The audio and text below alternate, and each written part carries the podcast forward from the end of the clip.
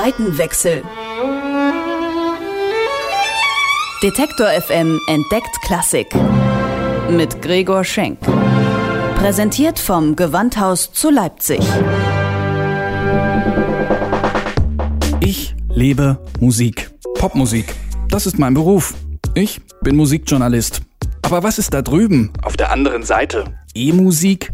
Hochkultur? Ist das wirklich so angestaubt, wie es klingt? Früher mussten die Leute ja auch zu irgendwas raven. Wie geht Klassik?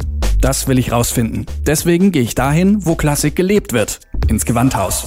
Zeit für einen Seitenwechsel. Heute das klassische Konzert. Gestern, heute, morgen.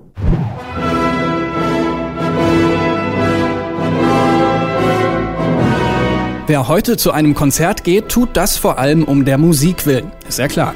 Dreht man das Geschichtsrad aber ein paar hundert Jahre zurück, sieht das etwas anders aus. In ihren einerseits höfischen, andererseits kirchlichen Ursprüngen war Musik damals vor allem funktionell, berichtet Martin Tröndle, Autor des Buches Das Konzert. Man machte nicht einfach Musik um der Musik willen, so wie wir das heute kennen, wenn wir ins Konzert gehen, sondern diese Musik war eben entweder zur Erbauung für den Gottesdienst, zur Huldigung des Kaisers oder des Königs. Das heißt, diese Musik stand auch nicht im Zentrum des Interesses, sondern war eigentlich eher ein Beigeschmack. Aus diesem Beigeschmack hat sich über viele Jahre hinweg das bürgerliche Konzertwesen entwickelt. Im frühen 19. Jahrhundert lief das aber noch ein bisschen anders ab als heute. Die Konzerte waren bis zu acht Stunden lang. Man konnte während des Konzerts rein und rausgehen und ganze Sinfonien zu spielen war verpönt. Das muss man sich ungefähr so vorstellen wie ein Rockkonzert mit einzelnen Sets verschiedener Bands. Erst gegen 1870 hat sich die Form herausgebildet, die wir heute kennen. Vorne die Bühne, dahinter Stuhlreihen und ein Publikum, das nicht redet oder umherläuft während des Konzerts. Dass sich überhaupt so ein bürgerliches Konzertwesen entwickelte, hat vor allem soziale Beweggründe. Für Tröndle ist das vergleichbar mit den heutigen Jugendkulturen. Egal, ob sie Pop, Punk, Beatnik, Techno, was auch immer anhören, all diese Kulturen stehen für einen ganz bestimmten Sinn, für eine ganz bestimmte Musik, für eine, auch eine bestimmte Weltdeutung. Die Leute haben bestimmte Kleider an, sie haben bestimmte Symbole, vielleicht auch eine bestimmte Sprachlichkeit und lösen immer wieder Jugendbewegungen aus, die sich dann um diese Musik gruppieren und diese Musik auch ein ganz starkes Identifikationsmoment ist. Und genau so muss man sich die Klassik im 19. Jahrhundert vorstellen. Na klar, man will dazugehören, Teil einer Jugendbewegung sein, aber Klassik als coole Jugendkultur, das kann man sich heute gar nicht mehr vorstellen. Seit Ende des 19. Jahrhunderts hat sich nicht mehr viel getan in der Aufführungsform des klassischen Konzerts. Tröndle begründet das mit der Verstaatlichung der Konzerthäuser und Orchester. Man bekommt jährliche Zuwendungen in Höhe bestimmter Millionen und diese Zuwendungen sind eigentlich erfolgsunabhängig. Das hat dazu geführt, dass sich eine Blase hat bilden können mit diesen Institutionen, die im späten 19. Jahrhundert gegründet wurden, mit einem Repertoire, was sich größtenteils an das 19. Jahrhundert anlehnt. Und was jetzt passiert ist, dass sich die Gesellschaft weiterentwickelt hat und ein Großteil des Publikums, die können sozusagen mit diesen tradierten Formen der Aufführungskultur, wie sie um 1880 aktuell und hip waren, heute überhaupt nichts mehr anfangen.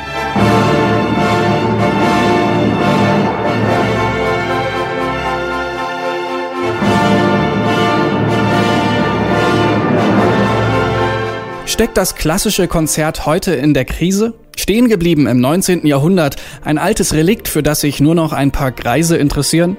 Nicht ganz so pessimistisch sieht das der Geschäftsführer der Deutschen Orchestervereinigung, Gerald Mertens. Die Konzertzahlen sind stabil. Es gibt erfreuliche Zuwächse im Bereich von Schülerkonzerten, also auch im Bereich von Kinder-, Jugend- und Familienkonzerten. Hier hat sich in den vergangenen Jahren einiges getan. Und auch die Besucherfrequenz, jedenfalls das, was wir stichprobenartig als Verband herausbekommen, ist doch auch erfreulich. Also es gibt sehr viele Veranstaltungen, die sehr hoch äh, ausgelastet sind oder teilweise eben auch ausverkauft sind. Also von einer Krise der Klassik insgesamt kann man eigentlich nicht reden. Bleibt die Frage, wie es um das Nachwuchsproblem steht. Ist der viel zitierte bildungsbürgerliche Silbersee real oder nur ein hysterisch hochgeschaukelter Medienbegriff? Nachgefragt bei Kulturforscherin Susanne Keuchel, Autorin des Jugendkulturbarometers. Es ist in der Tat so, und das war auch schon 2004 zu beobachten, dass junge Leute vergleichsweise selten angeben, sich für klassische Musik zu interessieren. Das lag 2004 bei 9 Prozent, liegt jetzt 2011 bei 10 Prozent. Eine überschaubare Zahl und statistisch belegen lässt sich auch, dass junge Menschen klassische Musik automatisch einem älteren Publikum zuschreiben. Was sich im Vergleich zu 2004, 2011 verfestigt hat, ist eher die Beobachtung, dass junge Leute im Gegensatz zu älteren Bevölkerungsgruppen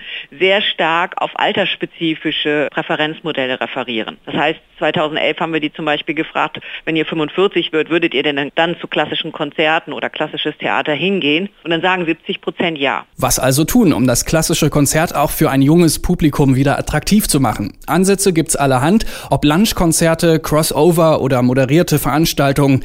Die Kunst dabei sei es, das alte Konzertpublikum mit den neuen Ideen nicht zu verprellen, meint Gerald Mertens. Es gibt eben nicht das eine Konzertpublikum. Man muss aufpassen, dass man das Kind nicht mit dem Bade ausschüttet, also den 70-jährigen Abonnenten jetzt zu verschrecken, indem ich da alles umstoße, das bringt es nicht, sondern ich muss wirklich das klassische Konzert nach wie vor anbieten für ein konservatives Publikum, das das nach wie vor auch so haben möchte und ich muss daneben äh, neue Formate für andere Publikumsschichten entwickeln und ich denke, dieser Dualismus, der wird in der Praxis auch schon umgesetzt. Der Mix aus neuen Formaten und altem Kulturgut wird wohl auch in den kommenden Jahren das Konzertwesen prägen. Auch im Gewandhaus experimentiert man fleißig mit alternativen Aufführungsformen, verliert aber die alten Helden nicht aus den Augen. Mit diesem Ansatz, und da ist sich auch Gewandhausdirektor Andreas Schulz sicher, wird das klassische Konzert weiterleben. Denn in der über 300-jährigen Geschichte des Konzertwesens ist noch nie ein Publikum des Konzertes ausgestorben. Es hat immer aufgrund der Bevölkerungsstruktur und Schichten enorme Verschiebungen gegeben. Diese Aussage heißt aber nicht, dass man sich dann auf diesem Bereich sozusagen ausruhen kann und nur überlegt, wie man die Formate verändert und wie man sie sozusagen besser zugänglich für das älter werdende Publikum macht.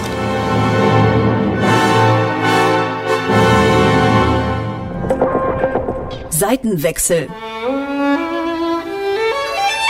Detektor FM entdeckt Klassik mit Gregor Schenk. Präsentiert vom Gewandhaus zu Leipzig.